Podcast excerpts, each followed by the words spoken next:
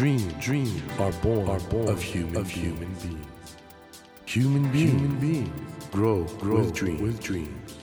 That, that is dream, is dream heart. When you touch when you that, touch warm that vibration, vibration, a new dream, a new dream will be born, born of you, of you. Dream, dream heart, heart. ドリームハート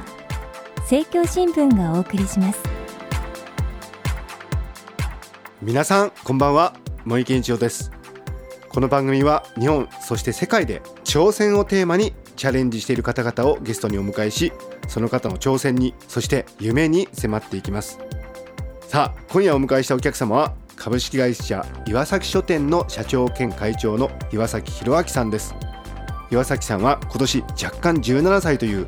史上最年少でノーベル平和賞を受賞されたパキスタン出身のマララ・ユスフザイさんの手記「マララ教育のために立ち上がり世界を変えた少女」の出版に携われました。先日ノーベル平和賞の授与式が行われたばかりのマララさん。今夜はこのマララ・ユスフザイさんの人柄に注目をしそしてその手記の出版に携われた岩崎さんのお話を伺っていきます。よろしくお願いします。よろしくお願いいたします。あの岩崎さんなんか本当にもうジェントルマンという感じで。いやそんなことないですまあ岩崎書店というとですねスタジオにもあるんですが 晴れ時々豚だとかですね、はい、それからもちもちの木、はい、もう数多くのその児童書のベストセラーを出されているんですけれども、今回ですね、なんといっても、うん、えー、史上最年少でノーベル平和賞を受けられました、はい、マララ・ユスフザイさんの手記マララ教育のために立ち上がり世界を変えた少女。この出版をされたということで。はいそうでございます、はい、これはいろんな意味でインパクトありますね。そうですね。やはり17歳マララさん。そしてノーベル平和賞。から今の現代においての若い日本の子どもたちの現状から考えて、はい、こんな勇気のある子がいるのかと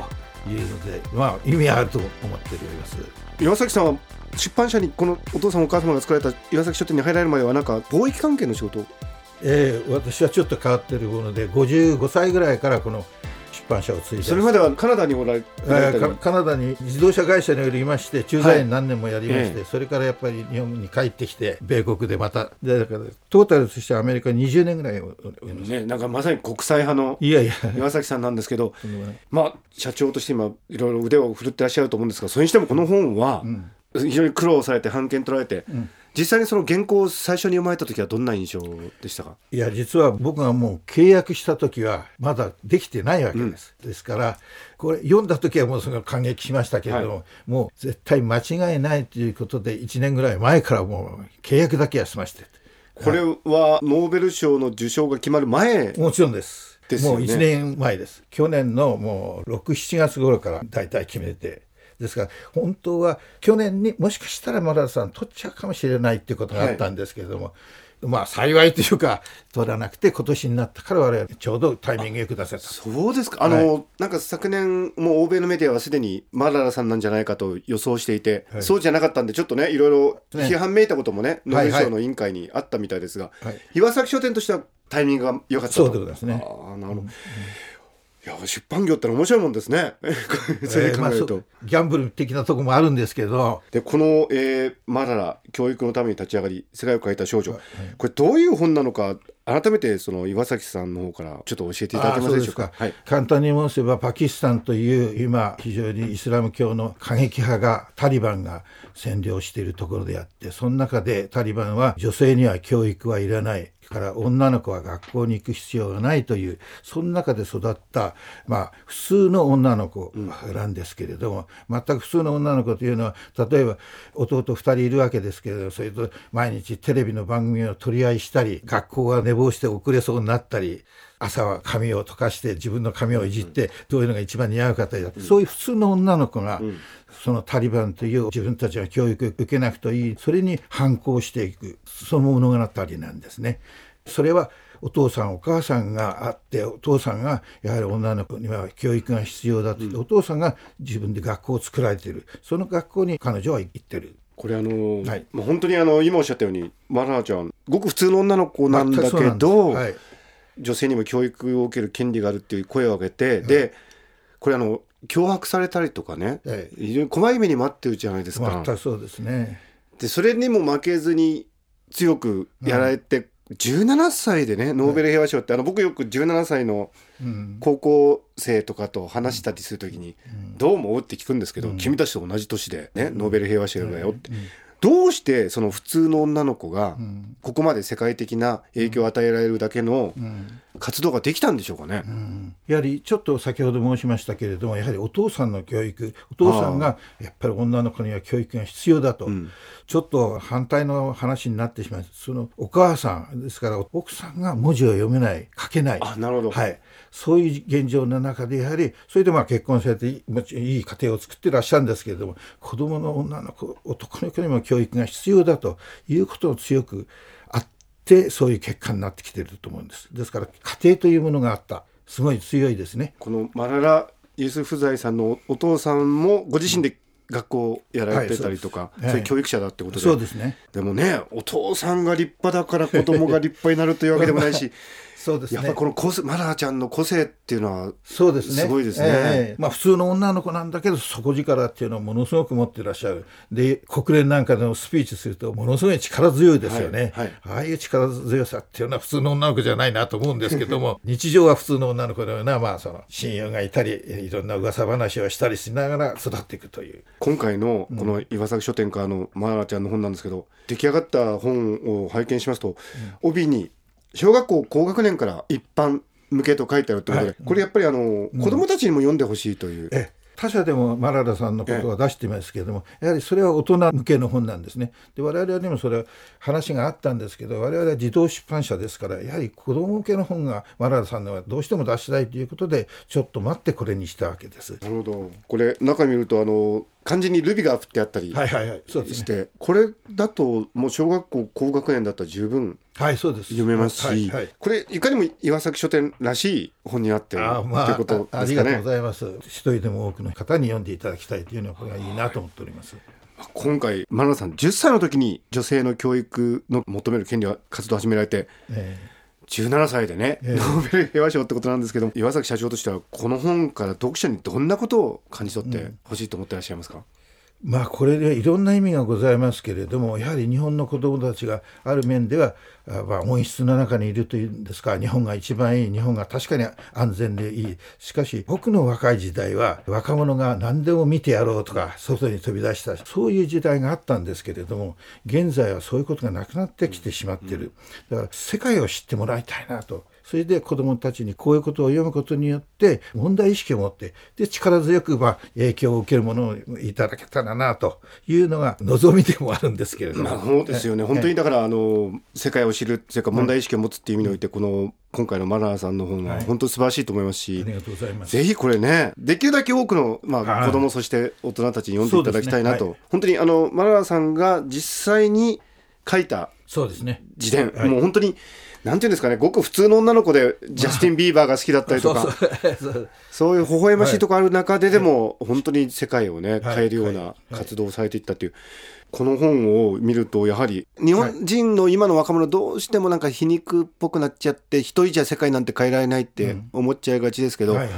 一人の少女でもえ。世界を変える力になれるという、そうですよね。これは勇気づけられますよね。そうですね。まあ、この頃の統計を見ますと、はい。アメリカで有名な大学だったハーバード大学ですけれども、はい。この頃は4年生のハーバード大学で日本から留学生は1人と言われています。中国はたくさんいるし、あはいはい。韓国からもたくさんいらっしゃるんだけど1人で。それを今度ワシントン・ポストという、まあ、有名なアメリカのはいはい。新聞は、日本の学生は草食動物になったんじゃないかと言って皮肉って記事がもう書いてぐらいです。もうだから、なんか積極的にね、はいアメリカに出ていこうというよりは、なんか国内で、はい。こじんまりとじゃないこですけども。じんまりと平和な草でも食べてよとですからグラスイーターってもういいことになってきてしまってます。これ岩崎社長から見るとそういう日本の若者は歯がゆいんじゃないんですか？全くその通りですよね。それもうそれをやっぱりいつか変えていかないとはい。置いてきぼりになるなと思ってし仕方がありません。もうそういう危機感がある。はい、はい、アメリカの大学はご存知の通り9月から学期が入りますけれども、今年の9月からカリフォルニア州立大学、まあ、9つぐらいキャンパスがありますけど、そこに中国から約3000人3000 3000人。人の留学生が来ているわけ。行ってると。からコリアからも行ってる台湾からも行ってる。日本人は5番以内に入ってないからその記事にはもう出てきませんも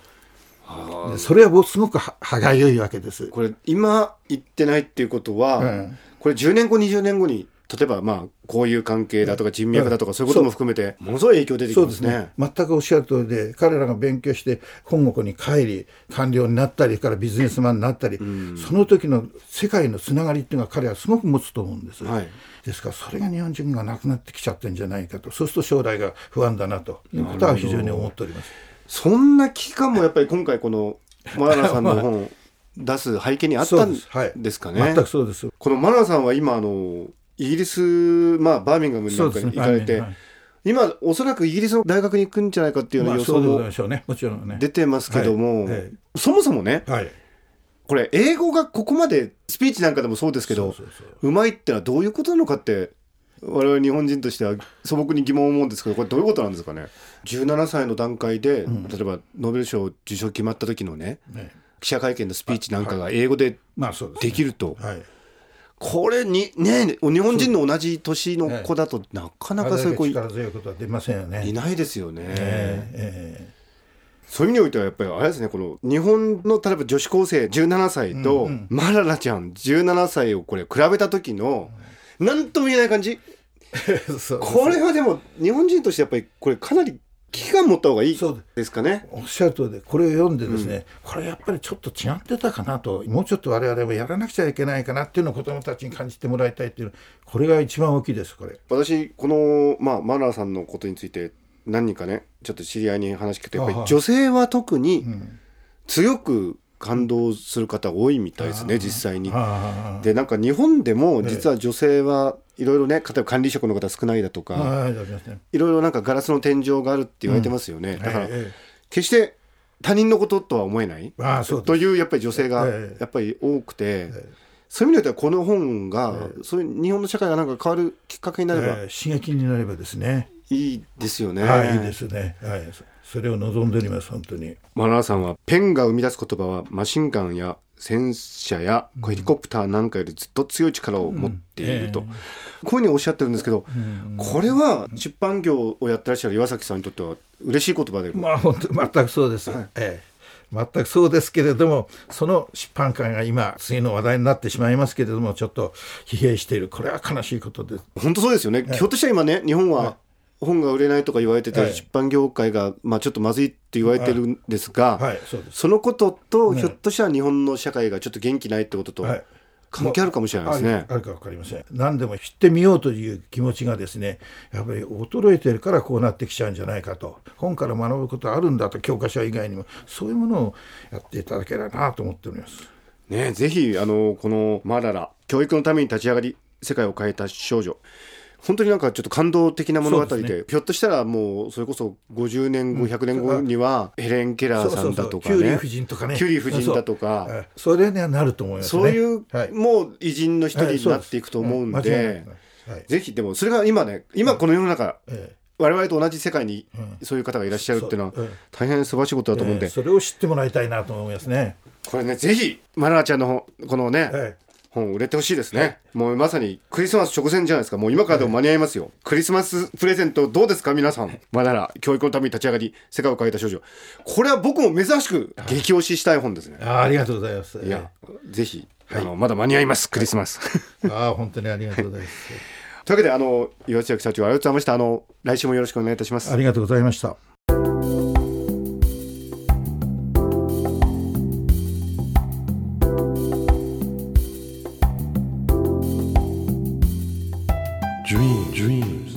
Can't be seen, can't be seen with the naked, eye. naked eye.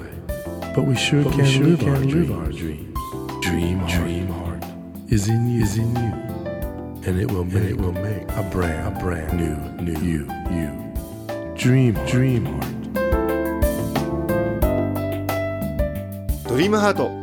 今夜お迎えしたお客様は株式会社岩崎書店の社長兼会長の岩崎弘明さんでした岩崎さんのご両親が始められたこの岩崎書店、まあ、それをね岩崎さんが引き受けられて、まあ、で今回マララさんの本出されたんですけど、まあ、お話伺っててやっぱり、まあ、マララさんのね訴えている女性にも学ぶ自由権利があるんだっていうこういう骨太のなんか思想みたいなものが実はねもともと岩崎書店そしてあの今その社長されている岩崎弘明さんの中にあったんだなってそういう意味においてはね。やっぱり出版っていうのは志が形になるものなんだなっていうことをね改めて思いましたしぜひこのマラさんの本素晴らしい本なんで皆さんにも読んでいただきたいなと改めて思った次第です。さてドリームハートのホームページでは皆さんからのメッセージをお待ちしています。番組へのご意見など内容は何でも構いません。ホームページにあるメッセージフォームからお送りください。お待ちしています。さあ来週も株式会社岩崎書店の社長兼会長岩崎弘明さんにご登場いただきお話の続きを伺います。どうぞお聞き逃しなく。それではまた来週のこの時間にお会いしましょう。ドリームハートお相手は森健一郎でした。ドリームハート政教新聞がお送りしました。